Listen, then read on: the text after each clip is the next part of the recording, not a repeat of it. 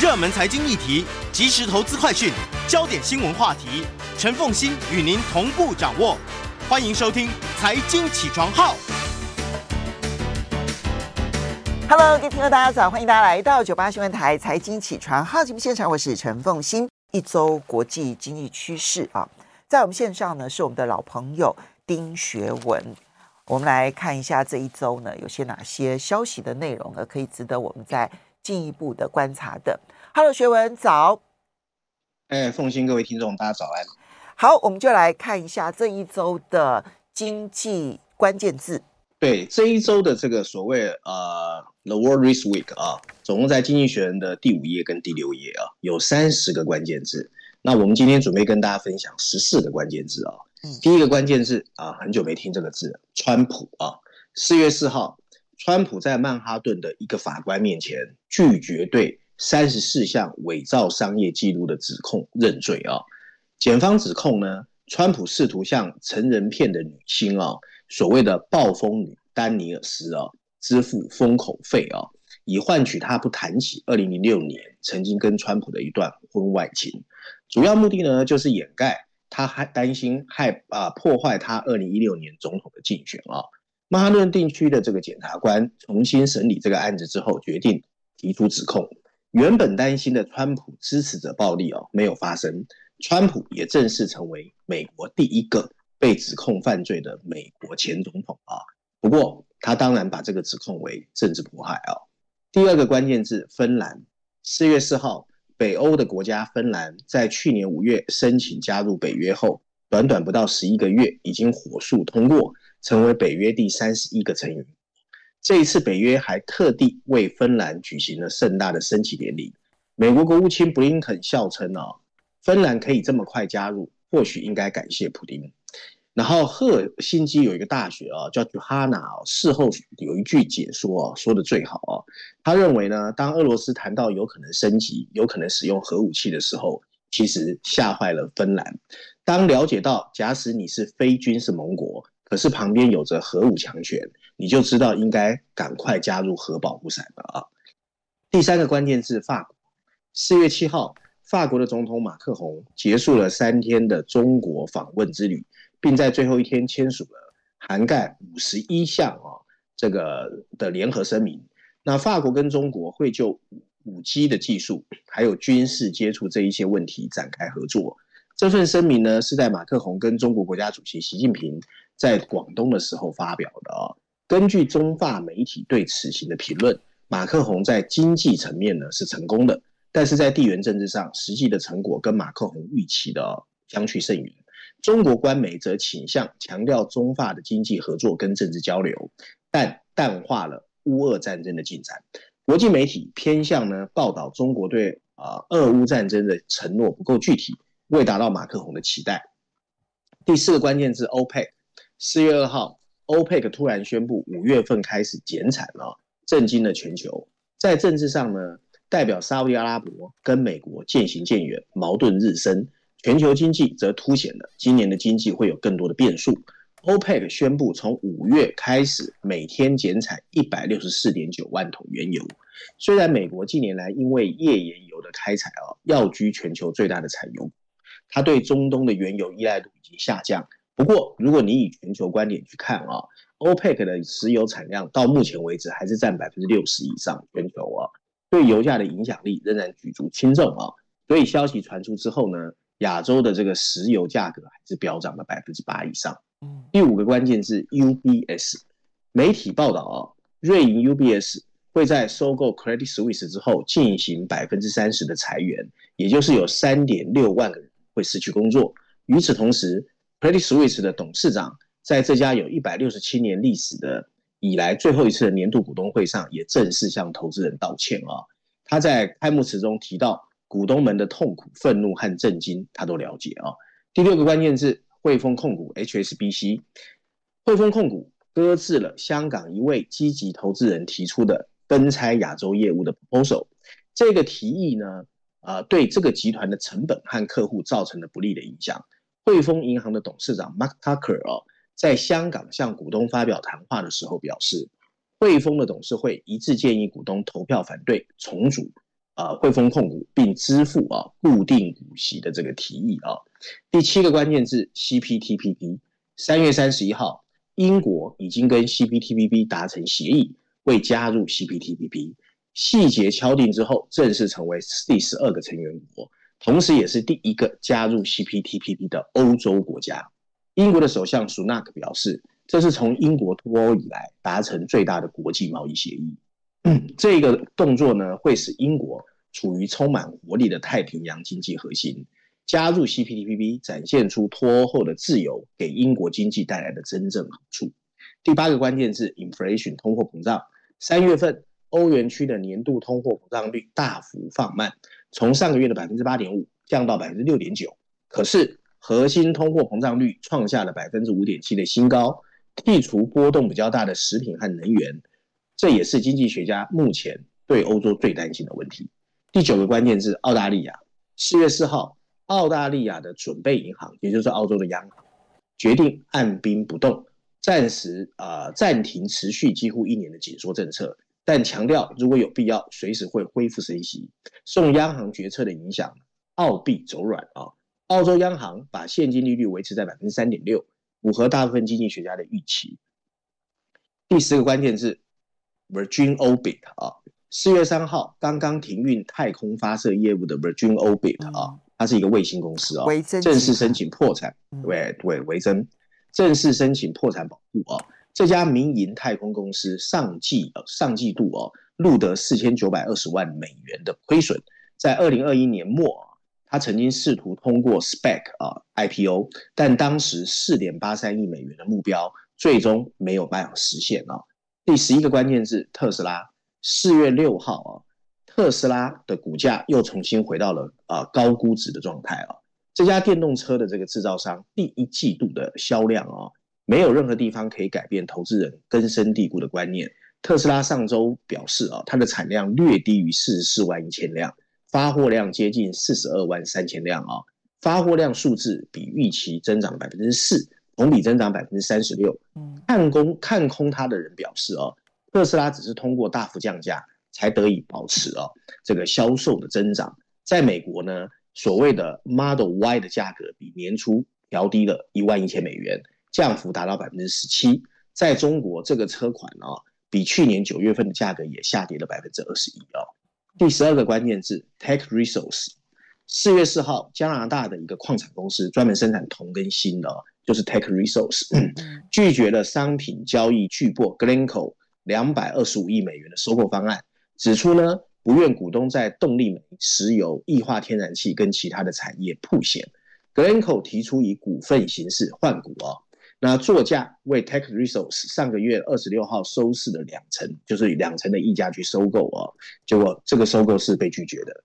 第十三个关键字，三月三十一号，意大利的隐私资料保护监管机构表示，对 OpenAI 生成式人工智慧的聊天机器人 ChatGPT 哦，他们认为它违反人工智慧应用的资料收集规范，展开调查，因此决定在意大利暂停封锁 ChatGPT。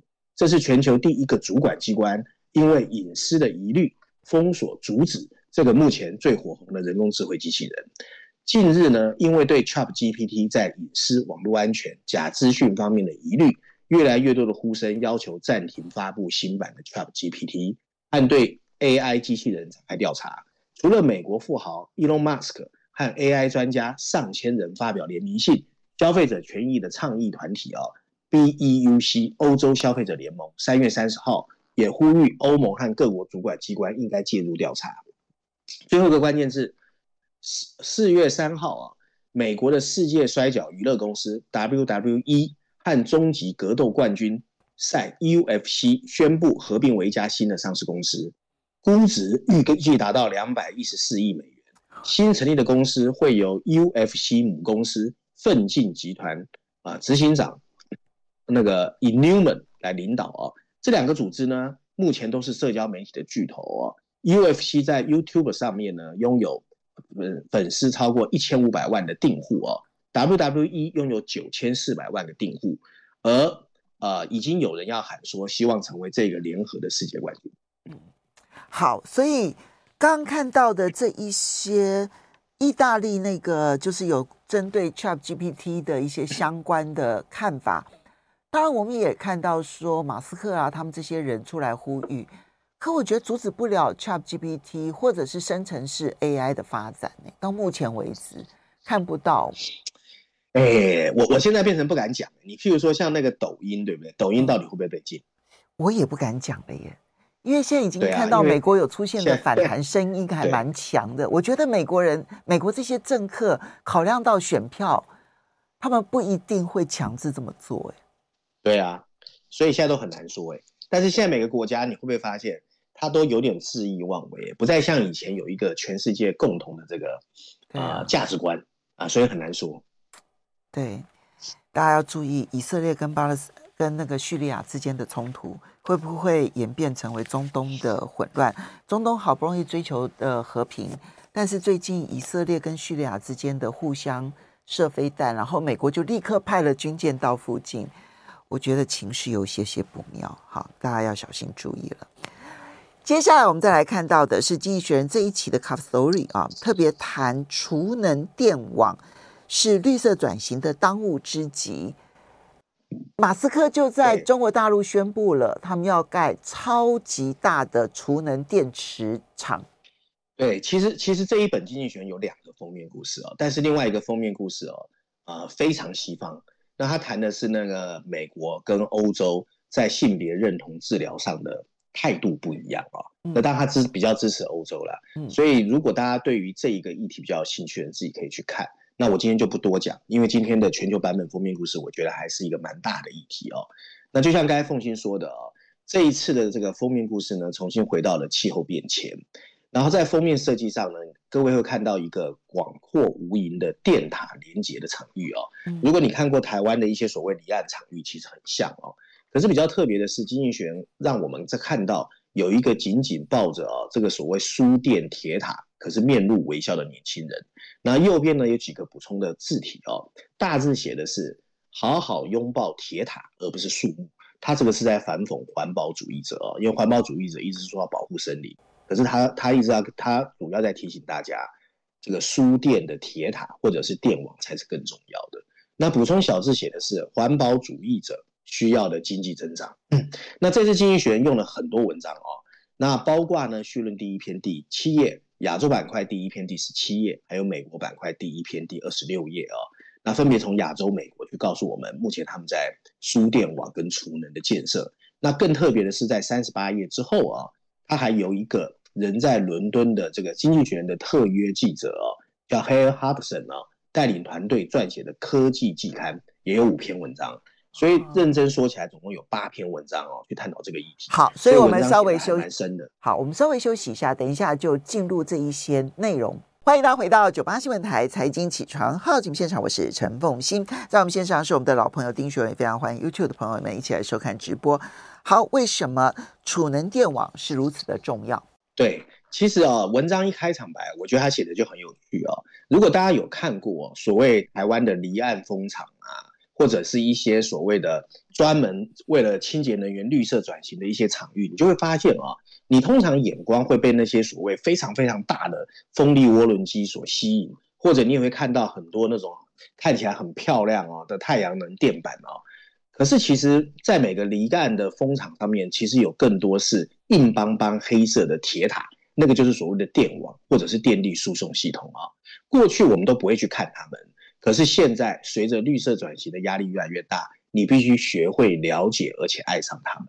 那为什么这么说？那当经济学发了很多的很多篇幅来的讲，什么叫储能，什么叫绿色电网。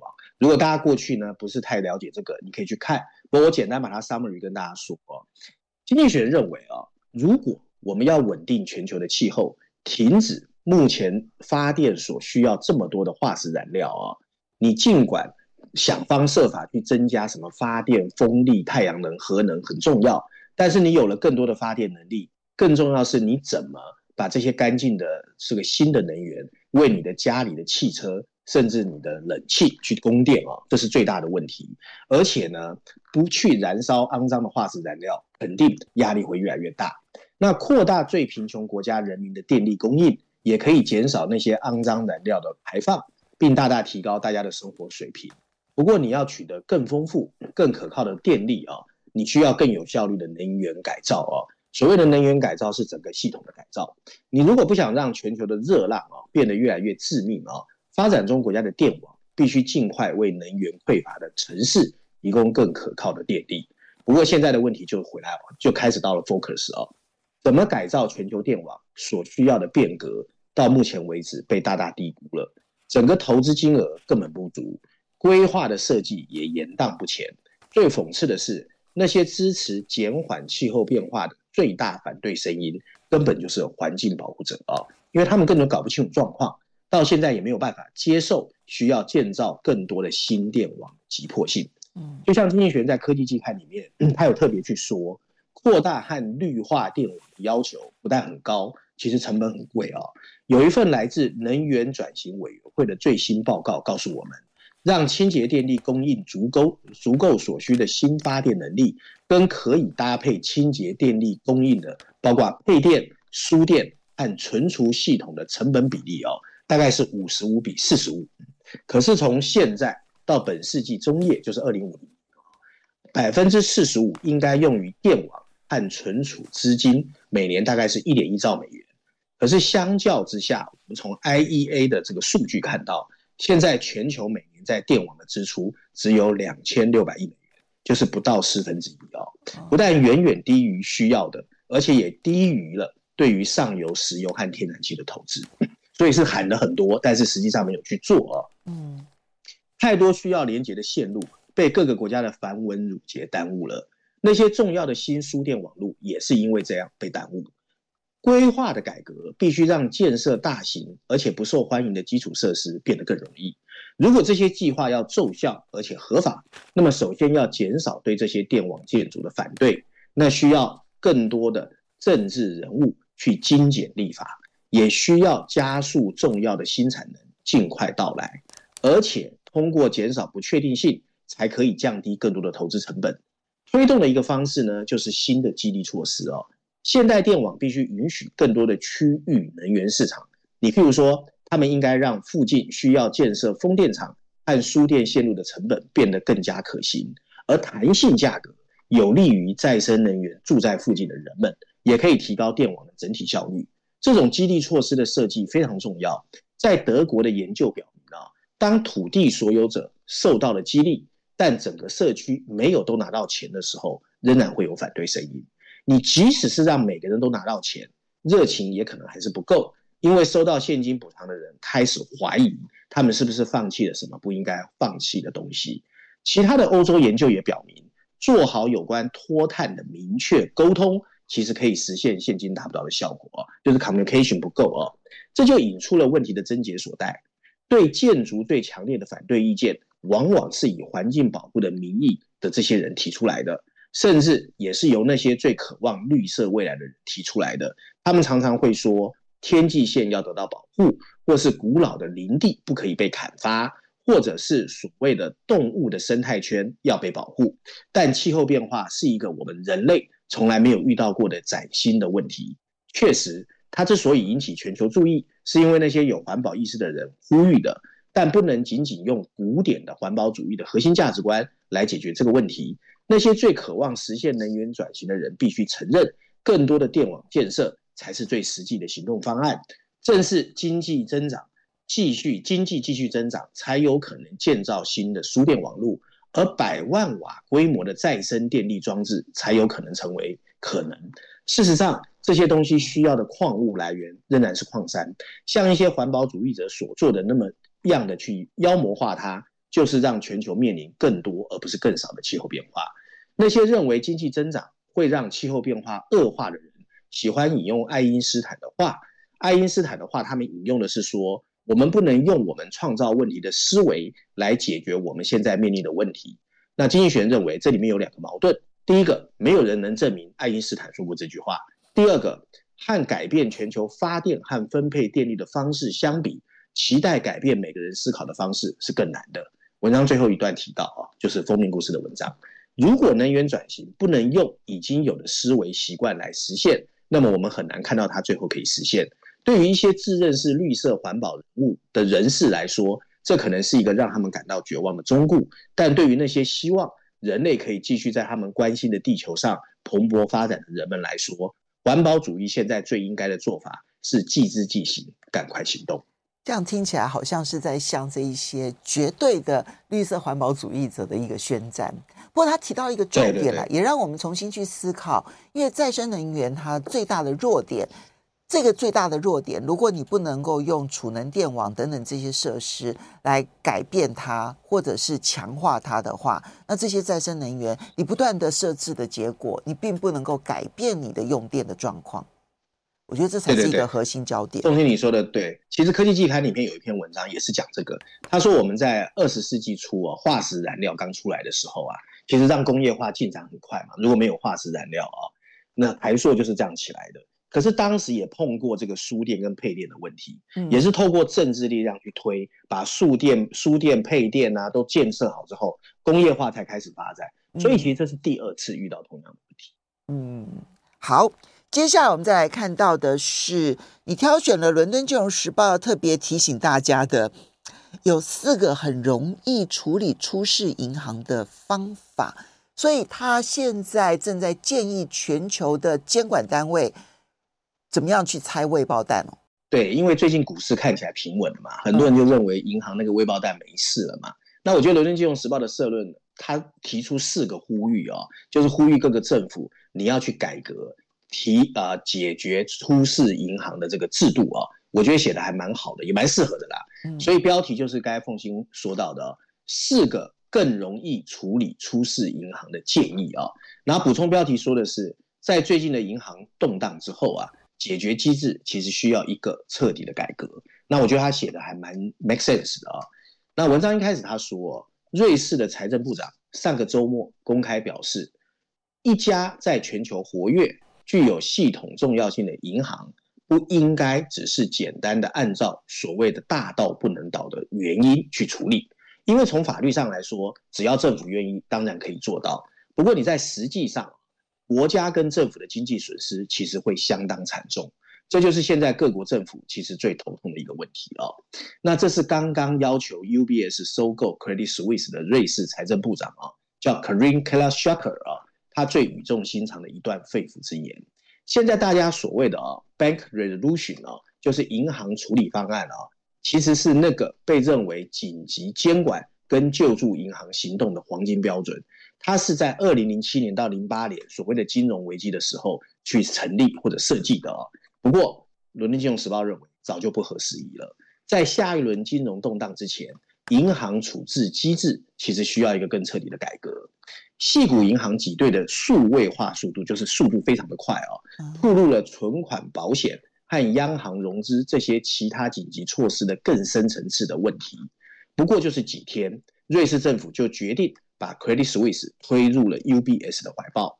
然而在这个过程中，他们消灭、消减了可转换的债券，甚至把这些债券本来应该在既定的负债等级中，受偿权高于股权的这个东西完全消灭了。对。那么在那个在二零零八年后监管控制中的新工具叫 CoCo，就是应急可转债，更被证明名不符实，甚至容易受到监管机构的随意处置啊。所以《伦敦金融时报》建议有四个主要的调整方向，可以让一家即将倒闭的银行更容易有序的得到解决，而不会引起市场的动荡啊。那第一个建议就是说呢，就像美国总统这个拜登，他其实有建议啊、哦。他说，监管机构需要先把大幅升息对资产负债表的影响纳入货币紧缩之前对金融机构的压力测试，并把中小型银行重新纳入那个二零一零年通过对全球金融系统非常重要的所谓多德弗兰克法案啊、哦。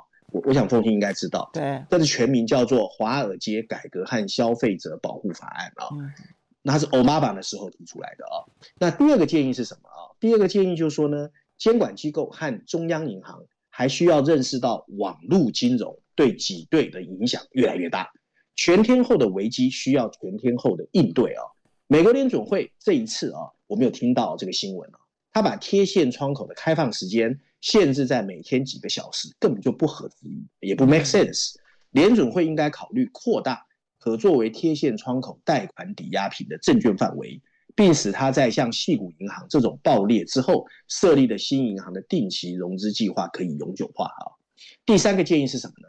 第三个建议是存款保险制度也需要调整，因为现在的做法是啊，所有存款都应该有事实上的担保，但是这个很微妙也很难。永久性的做法必须增加道德上的风险，要求银行采取更好的风险策略。正如美国联邦存款保险公司前主席啊徐拉贝尔建议的，对所有存款进行临时支持需要重新的设计，以避免在担保期间快结束的时候，脆弱的银行出现挤兑。显而易见的是，如果共同存款担保计划的覆盖面扩大，银行必须支付更高的价格才能参加。对支持银行存款的资产规定必须更加严格，而且加强执行力度，防止以后有任何放松的企图啊。那最后一项是什么呢？最后一项是呢，我们就稍微休息一下。我们等一下广告之后呢，回来告诉大家最后一项是什么。欢迎大家回到九八新闻台财经起床号节目现场，我是陈凤欣。在我们现场，在我们线上的是我们的老朋友丁学文，也非常欢迎 YouTube 的朋友们一起来呃这个收看以及这个直播。好，那么嗯、呃，这个学文刚提到了《伦敦金融时报》这篇社论，提到了四项对于还有一项没讲，对我们刚刚讲了三项嘛，对不对？哈，那我现在讲第四项。对，刚才广告时间，我跟凤信有讨论啊。其实确实哦，现在金融市场你提不出更好的方式，所以第四项啊，《伦敦金融时报》开始自言自语，然后承认说 他讲的这些东西其实都只是一些这个事前的提醒，但他也知道不 make sense 啊。他最后一条提什么呢？他提呢，在对 Credit Suisse 纾困之后，银行监管机构必须把投资人的等级去分类，然后把制度重新编写，并确保。它在各个司法管辖权得到一致的应用，矽谷银行和 Credit Suisse 的案件可以暂时消减对银行放松监管的呼声，也可以遏止政府将放松监管作为政治竞选工具的愚蠢想法。建立一个有着监管堡垒、资本结构更安全但利润较低的银行体系，才是现在应该追求的真正目标。最近的动荡提醒我们，当银行摇摇欲坠的时候，地方政治和实用主义才有可能胜过自我催眠的纯粹主义。太多临时的决策会进一步加剧不确定性。从二零零七年第一次信贷危机到二零零八年的 Lehman Brothers 倒闭，其实只有不到一年的时间。但是现在的时间会变得越来越快，所以现在就是加强可预测框架的最好时机。而且这个框架就是为了避免在下一次大地震之前。我们以为的大地震发生时间之前，我们就先吓死自己了。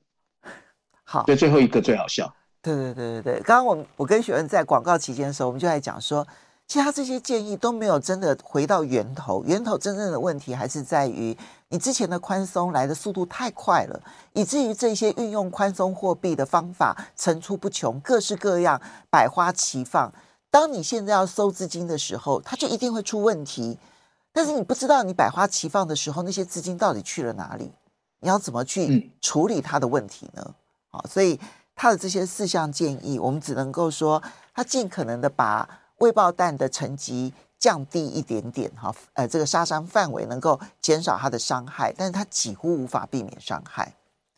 嗯，没错。好，来，最后我们来看一下《经济学人》所提到的动态清零之后，当然谈的就是中国大陆的经济了。对对对，我想现在全世界啊，其实有关经济、财经或者金融，大家最在关心的是到底怎么看懂中国啊？因为很多人都猜错中国了。本来去年很多人都说中国内卷内卷嘛，现在看起来他比谁都活跃，你知道吧？今天跑去俄罗斯，明天法国来，后天跑去 APEC 这个集团体，所以很多人都认为到底要怎么看懂中国？那其实我们在节目中有跟大家分享过，我觉得中国一定会进行资本市场的改革。东西我不知道你还记不记得？对，所以呢，这一篇文章是针对这一块，中国到底在资本市场改革上做了哪些事，尤其在动态清零之后。这篇文章在财经板块第二篇第六十页哦。那他的文章呢，一开始就写得非常接地气哦。他说，过去几个礼拜啊，其实越来越多的外国投资人开始重新涌入中国，除了少数人之外，这是大部分人三年以来第一次重新进去中国，因为动态清零，很多外国人都不去了。因为中国在过去三年把自己跟外界隔绝，来控制所谓的 COVID-19，那些在中国动态清零狂热高峰期进入中国的人都曾经不小心被封控了两个多月以上，包括我，并发现这是一个令人窒息的封锁的一个很难想象的政治体制啊。嗯，那不出所料，根据最新的官方数据，截至去年十二月，就是二零二二年十二月，外国人持有的中国在岸的股票总价值。降到了历史新低，三十二兆人民币哦，大概四点七亿美元，大概占中国大陆总市值的百分之四，比去年同期降低了百分之零点三。与此同时，更可怕的是所谓的初创市场，这个缝隙我们在节目中也谈过啊。嗯、根据美国的顾问公司 Bain Bain Capital，就是贝恩公司的数据，去年中国的整个私募股权交易，台湾叫创投交易啊。比前一年暴跌百分之五十三，就是暴跌一半以上。中国领导人呢，现在最希望的事情就是全世界投资人把过去三年完全忘记，或者得到失忆症，这是他们最希望的啊、哦。最近几个礼拜，他们开始举办一系列的开放的 party。首先，第一个是在北京举办的全球高层发展论坛啊、哦，吸引了很多的全球的跨国企业的高管，包括美国的 Apple 的 Tim Cook。和美国的投资公司 Bridgewater 的 Ray Dalio，这些都是很有名的这个资本市场界的人士啊。那整个活动在三月三十一号的博鳌论坛中结束。很多人把博鳌论坛称呼为亚洲的达沃斯。那新任的中国总理李强也有在这个论坛中致辞，他再三向海外投资人保证，中国会对全世界重新展开大门，并欢迎投资人分享更多中国新的开放和发展的红利。三月中旬，中国监管机构也公布了新增加一千多家外国投资人可以通过沪港通投资的内地上市公司的名单了啊。那沪港通会把香港投资人跟内地的股票联系起来，这是过去这么多年来最大的一次资本市场的开放。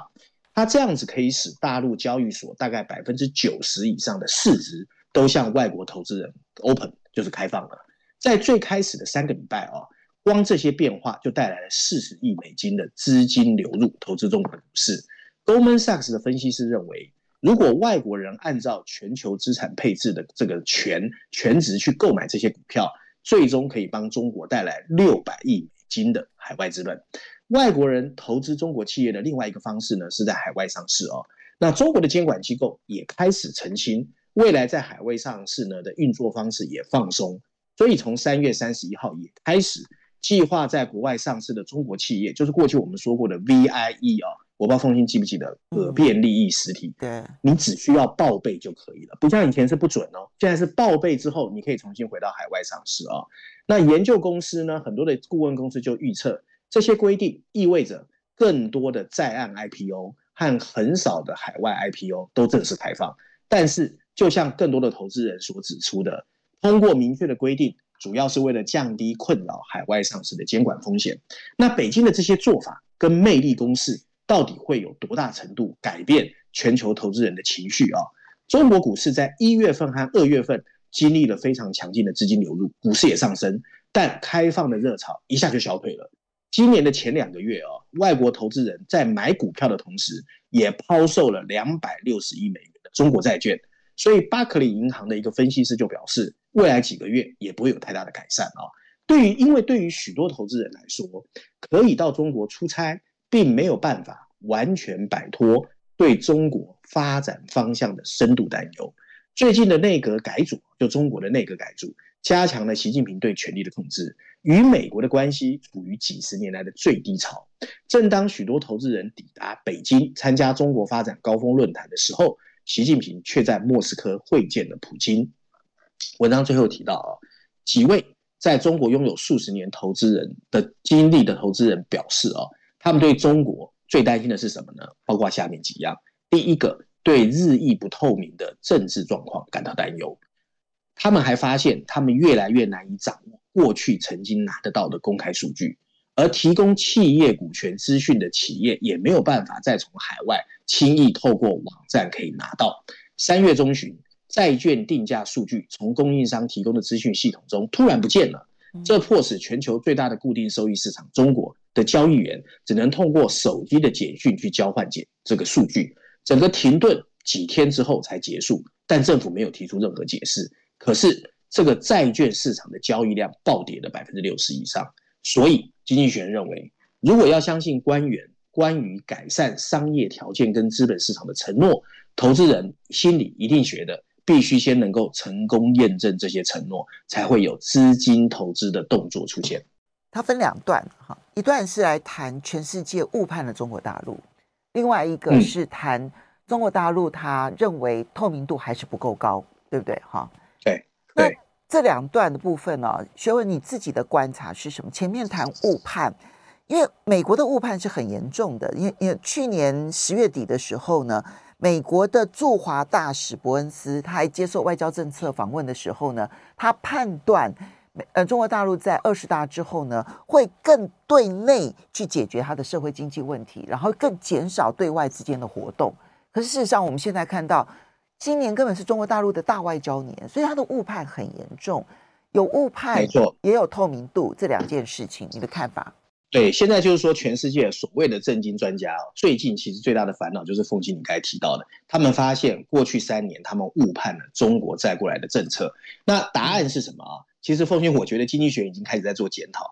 前两期的封面故事啊，前前期主要在谈的是中国想要重新建立一个跟美国不一样的世界秩序。对。然后上一期凤欣你记得是一个熊猫把那个手套拿下来露出利爪。对。我觉得现在。中国在整个思考的是：第一，我要重新建立一个世界秩序，不是美元体系的，而我要在这里面有一定的话语权。我觉得这个才是它的重点。嗯，所以我们不能再用以前的全球化美国体系这个方式去看中国现在在做的事情。也就是说，它是 selective，再从它的资本市场去找认同他的国家跟投资人，去发展他的资本市场。那资本市场起来之后，即使房地产不好，我共同富裕就可以达。